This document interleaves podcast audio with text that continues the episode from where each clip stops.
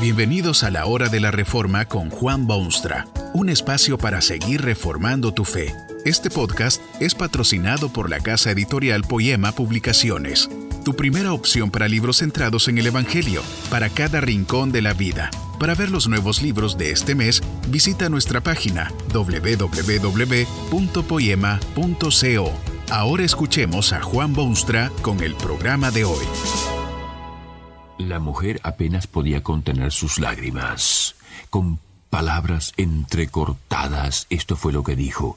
Ojalá que alguien hubiese detenido mis pasos. Ahora es demasiado tarde. Lo único que me queda es sobrellevar lo que he hecho a mi esposo, a mis hijos, a mi iglesia, a mí misma y sobre todo a mi Dios. ¿Qué podría haber hecho aquella mujer para dañarse no solo a sí misma, sino a su esposo y sus hijos y su iglesia y su Dios? ¿No era aquello tan solo quizá un momento emocional de depresión?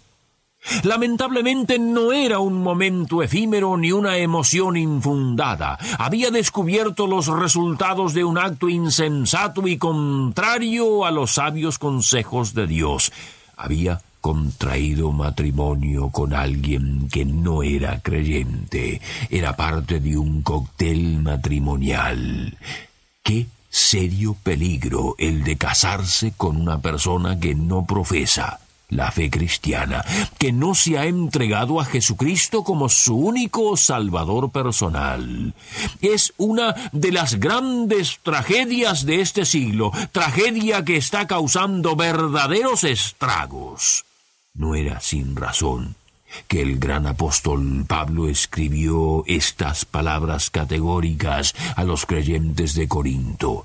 No os unáis en yugo desigual con los incrédulos.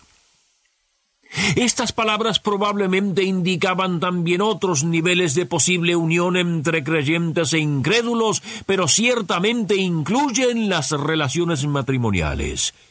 En el Antiguo Testamento, Dios también advirtió a su pueblo del gravísimo peligro de establecer estos lazos de matrimonio con aquellos que no eran su pueblo. Esto es lo que les dijo. No darás tu hija a su hijo, ni tomarás a su hija para tu hijo. Inequívocamente Dios no se agrada de ese cóctel matrimonial. La sollozante mujer mencionada al comienzo había cometido aquel error y sabía que tendría que soportar las consecuencias.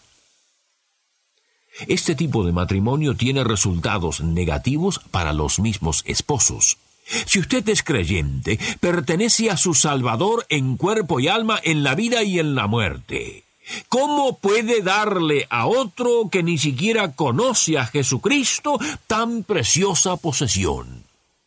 Se está causando grandes daños a sí misma, pero también a su posible esposo, porque usted es de Cristo y él no.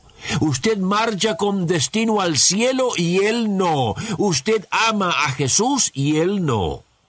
¿Cómo pueden estos dos jamás llevarse bien en la vida? Bueno, sí, pueden pasar momentos agradables, pueden tener intereses comunes y hasta pueden amarse en cierto sentido, pero siempre existirá entre ellos una enorme diferencia en objetivos, en actitud y en motivos básicos. No se olvide que el matrimonio es la fusión de dos seres en una sola carne y un único espíritu. Alguien ha comparado esta situación con alguien que va a la estación de trenes y allí se encuentra con una joven simpática que también está comprando pasaje. Le pregunta hacia dónde viaja y la joven le dice que hacia el sur. A esto el joven contesta ¡Qué bien! Yo viajo para el norte. ¿Por qué no viajamos juntos en el mismo tren? Esto es absurdo, por supuesto, pero supóngase usted que poco a poco se convence y accede a viajar con el joven. Eso es más absurdo todavía, pero es precisamente lo que ocurre cuando algún creyente se casa con un incrédulo. Tal vez cree usted que en el matrimonio podrá llevar a su esposo o esposa a Cristo. Bueno, esto sí ocurre, pero no con tanta frecuencia. Es más bien la excepción que la regla. La evidencia y la experiencia demuestran que su esperanza pocas veces se cumple. Además, ¿es el matrimonio terreno misionero? ¿No augura bien para el futuro si uno de los novios entra al estado matrimonial como misionero, mientras que el otro lo hace como pagano en necesidad de conversión? El daño a ambos es incalculable. Una unión entre creyente e incrédulo tiene también su efecto sobre los hijos. Serán los niños inocentes víctimas de una situación sumamente difícil y se producirá una casa dividida contra sí misma. Hay quienes consideran que una gran parte de los delincuentes juveniles de estos tiempos provienen de hogares con ese tipo de problemática.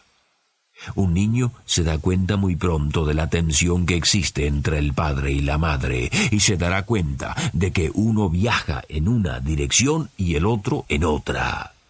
Es lógico entonces que el niño se muestre rebelde al verse forzado a tomar una decisión entre el padre o la madre. Felizmente, no todos los hijos se conducen de esta misma manera, pero muchos sí.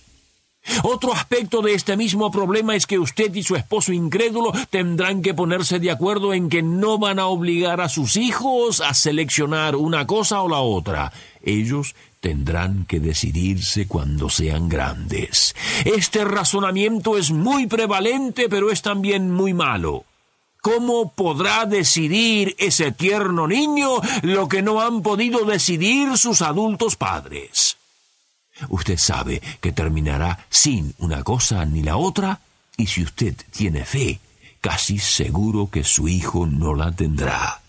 No se olvide que Dios pone a los hijos en manos de sus padres para que éstos los eduquen y los lleven más que nada a los pies del Salvador. Entre creyente e incrédulo, el niño no sabrá qué hacer.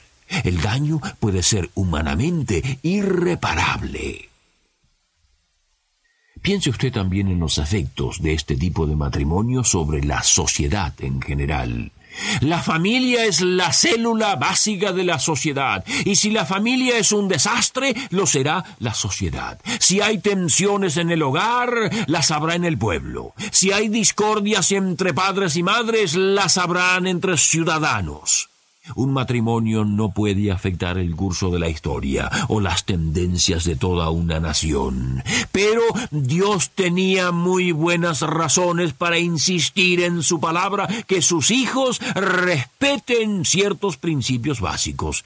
Dios sabe que la gran esperanza para el mundo es una familia sólida, fiel y unida. Si la familia empieza con un cóctel matrimonial, peor cóctel será la sociedad. Hay otro aspecto de este mismo problema que es de profunda importancia. El diablo sabe que la familia puede alimentarse en el seno de la iglesia. No hay organización ni institución de mayor importancia en las relaciones humanas. Pero si decaen los lazos matrimoniales, empezarán también a debilitarse las iglesias, que deben ser como faro para el mundo.